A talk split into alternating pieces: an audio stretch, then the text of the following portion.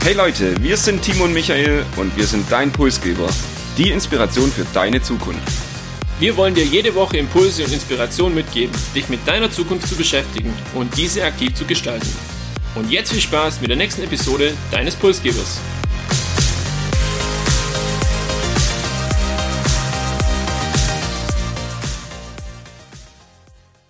So wie ich dich kenne, hast du dich ja heute auf die Episode wieder sehr gut vorbereitet. Wegen dem würde ich gleich mal mit einer Frage starten. Wann warst du zuletzt sprachlos oder wann haben dir zuletzt die Worte gefehlt? Und man sieht, du kennst mich wohl ziemlich gut. Ich habe tatsächlich zwei Situationen mitgebracht. Zum einen relativ kurzfristig in vielen Corona-Diskussionen, die ich in letzter Zeit geführt habe, wo oftmals dann auch zweifelhafte Fakten äh, verwendet wurden, wo mir dann nichts dazu einfiel oder eine allgemeine Situation bei mir generell, wenn ich Komplimente bekomme, kann ich damit eigentlich nicht umgehen und fühle mich damit auch meistens nicht wohl. Ich weiß, auch du hast deine Hausaufgaben gemacht. In welchen Situationen bist du denn eigentlich sprachlos? Mir bleibt da oder ist da eine Situation ganz besonders in Erinnerung. Und zwar war das ein Bewerbungsvorstellungsgespräch, das ich hatte und ich war mega schlecht vorbereitet und dementsprechend ging das Ganze dann auch aus. Und so rückblickend hätte mir die ein oder andere Schlagfertigkeitstechnik oder das ein oder andere Instrument da vielleicht geholfen, mich bissle besser, auch ohne viel Wissen aus der Affäre zu ziehen. So blieb's leider bei dieser Erfahrung und äh, bei diesem Learning. Und ihr kennt sicherlich viele andere ähnliche Situationen und wir geben euch heute für diese Situationen vier konkrete Techniken der Schlagfertigkeit, damit ihr in Zukunft nie mehr sprachlos seid und geben euch auch noch viele weitere Tipps da dazu. Außerdem haben wir letzte Woche eine Überraschung versprochen. Wir haben gleich zwei dabei, also dranbleiben lohnt sich heute ganz besonders. Wenn wir über Schlagfertigkeit reden, was meinen wir eigentlich damit? Ja, Schlagfertigkeit bedeutet eine schnelle Reaktion, eine schnelle verbale Reaktion auf neue, unvorhergesehene Momente und die kann auch gern mit einem ja, humorvollen Touch irgendwo kombiniert werden. Was sind also typische Situationen im Alltag, die vielleicht jeder von uns kennt? Zum einen Verhandlungen, also so das Feilschen um den besten Preis im Privaten oder auch eine Vertragsverhandlung, beispielsweise dann im Beruf. Es können auch Präsentationen sein oder so ein Klassiker, vielleicht auch der Streit im privaten Umfeld. Und es gibt viele Menschen, die sind mega schlagfertig. Du hast uns ein paar Beispiele mitgebracht, wie ich weiß. Ja, ein paar Beispiele wäre jetzt übertrieben, aber ich denke generell Politiker sind dafür bekannt, dass sie schlagfertig sind. Man sieht es dann oft in den Talkshows, wie sie es immer wieder schaffen, um kritische Fragen herumzukommen oder auch Aussagen eigentlich irgendwie zu ignorieren. Ein besonderer Politiker, Winston Churchill, ist bekannt für seine Schlagfertigkeit. Und ich habe mal ein Beispiel mitgebracht aus dem Unterhaus, hat eine Frauenrechtlerin zu ihm Folgendes gesagt. Wenn Sie mein Ehemann wären, würde ich Gift in Ihren Kaffee tun. Daraufhin hat dann Winston Churchill gesagt, und wenn Sie meine Ehefrau wären, würde ich den Kaffee trinken. Das ist für mich so eigentlich das höchste Niveau oder höchste Level an Schlagfertigkeit kombiniert mit Humor und keine Sorge, Schlagfertigkeit muss nicht so kompliziert und schwierig sein. Es gibt auch viele einfachere Techniken und Methoden. Und um die soll es heute gehen und wir haben deutlich einfache auch für euch mitgebracht. Zunächst mal, welche Formen von Schlagfertigkeit gibt es aber eigentlich? Es lohnt sich, kurz mal mit den Basics ein bisschen auseinanderzusetzen und warum diese einfach wichtig sind. Es gibt hier drei unterschiedliche Fähigkeiten oder Fertigkeiten zum einen wäre das die Erwiderungsfertigkeit. Das ist so, wenn man trotz einer Beleidigung also eine geistreiche Antwort parat hat, so ein versteckter Gegenangriff irgendwo. Die Witzfertigkeit, also in allen erdenklichen Situationen mit einem spontanen Witz oder einer humorvollen Bemerkung zu reagieren. Und zu guter Letzt so die Diskussionsfertigkeit, also souveräne und klare Antworten zu geben und strategisch kluge Fragen auszustellen. Und das Ganze ist jetzt nicht so das Lexikon, wo man sagt, das muss jeder haben. Vielmehr ist es wichtig, dass ihr vielleicht nach euren Stärken euch entscheidet, weil es bringt nichts, wenn jemand mit Humor absolut nichts anfangen kann und sich jetzt hier auf diese Witzfertigkeit beschränkt. Man kann hier auch mit Diskussionsfertigkeit oder mit Erwiderungsfertigkeit auch diese Schlagfertigkeit insgesamt irgendwo erreichen. Und jetzt genug geredet von der Theorie, würde ich sagen. Wir steigen ein in die vier Techniken. Ich starte mit einer Technik, die wahrscheinlich universell einsetzbar ist und auch fast in jeder Situation. Die Rückfragetechnik. Der Name sagt es eigentlich schon, man stellt dem Gegenüber auf eine Aussage hin einfach eine Rückfrage. Das kann eine ganz einfache sein, wie was meinst du konkret oder wie kommst du darauf? Und ich habe mal zwei Beispiele mitgebracht, um das vielleicht ein bisschen zu verdeutlichen. Einmal sagt jemand zu euch, ja, deine Ideen lassen sich niemals umsetzen. Dann kann man einfach darauf antworten, warum glaubst du das? Warum meinst du das konkret? Das heißt, man verschafft sich selbst Zeit, auf die Frage von ihm eine Antwort zu finden und fordert den Gegenüber dann auch heraus, weil oftmals hat der darauf dann schon keine Antwort mehr. Oder ein zweites Beispiel, wenn jemand zu euch sagt, ja, für diese Aufgabe bist du viel zu schüchtern, einfach zu fragen, ja, warum spielt das überhaupt eine Rolle? Und so den anderen auf das Spielfeld zurückzuholen und selbst in der Zeit, in der der anderen antwortet, natürlich die perfekte Antwort sich zu überlegen. Eine Technik, die darauf aufbaut, beziehungsweise auch so ein bisschen ähnlich gestrickt ist, ist die Hilfetechnik. Hier geht es darum, sich nicht zu rechtfertigen oder auch jetzt für eine Beleidigung vielleicht nicht direkt eine Gegenposition einzunehmen, sondern hier erstmal ähm, mit einer Gegenfrage vielleicht zu agieren, beziehungsweise sich die Hilfe von seinem Gegenüber zu holen. Wir haben die Möglichkeit, so das Kritikthema ein bisschen zu vernachlässigen und ähm, hier eben auf diesen positiven Gesprächsverlauf auch zu lenken. Ich habe mal ein Beispiel mitgebracht. Man kennt es vielleicht, man wird relativ plump mit einer Aussage konfrontiert, beispielsweise deine Leistung war schlecht und man neigt dann dazu, Argumente dafür zu suchen, warum diese Leistung jetzt heute vielleicht tatsächlich nicht so gut war.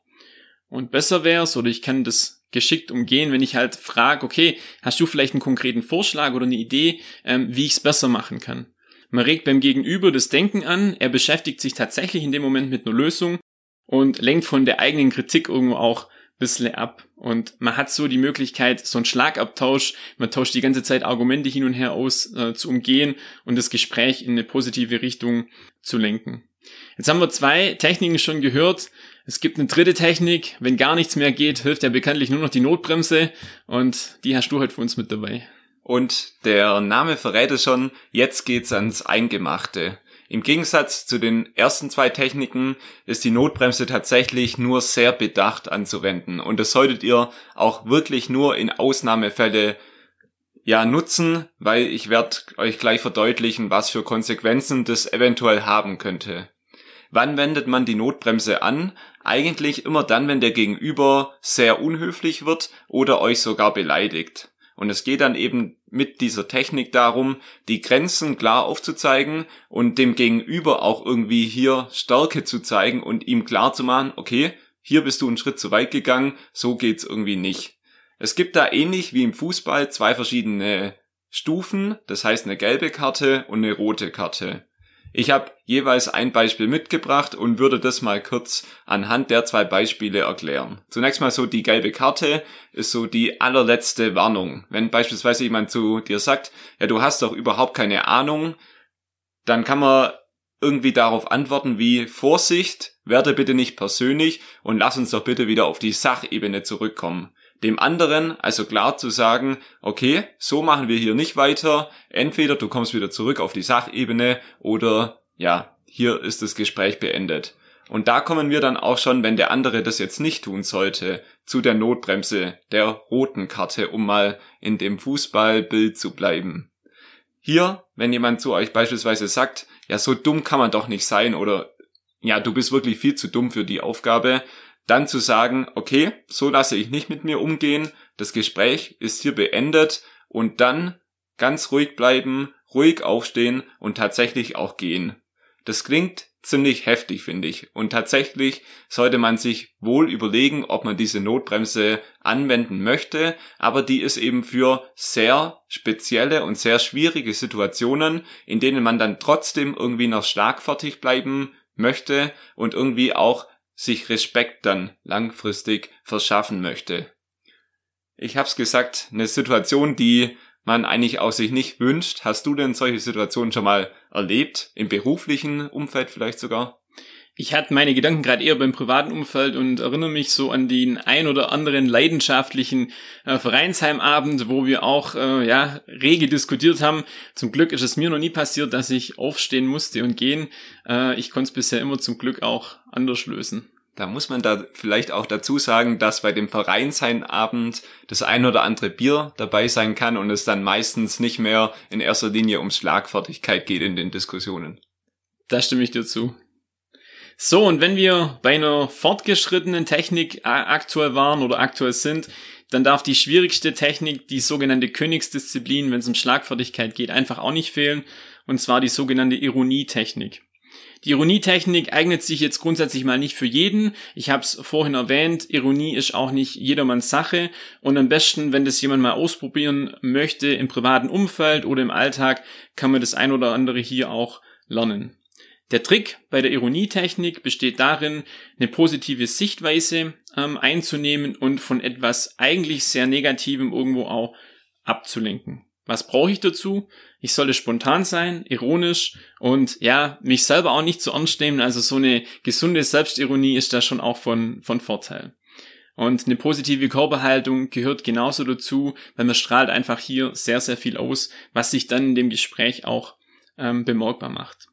Ironie insgesamt ist ein schmaler Grad. Man muss hier aufpassen, nicht jeder versteht auch Ironie. Ich denke, vielleicht habt ihr schon die Erfahrung gemacht, mal einen persönlichen, angreifbaren Witz gemacht und der Gegenüber hatte nicht drüber gelacht oder hat sogar gar nicht witzig gefunden. Das kann jedem passieren und das zeigt einfach, wie vorsichtig man hier auch mit Ironie sein sollte.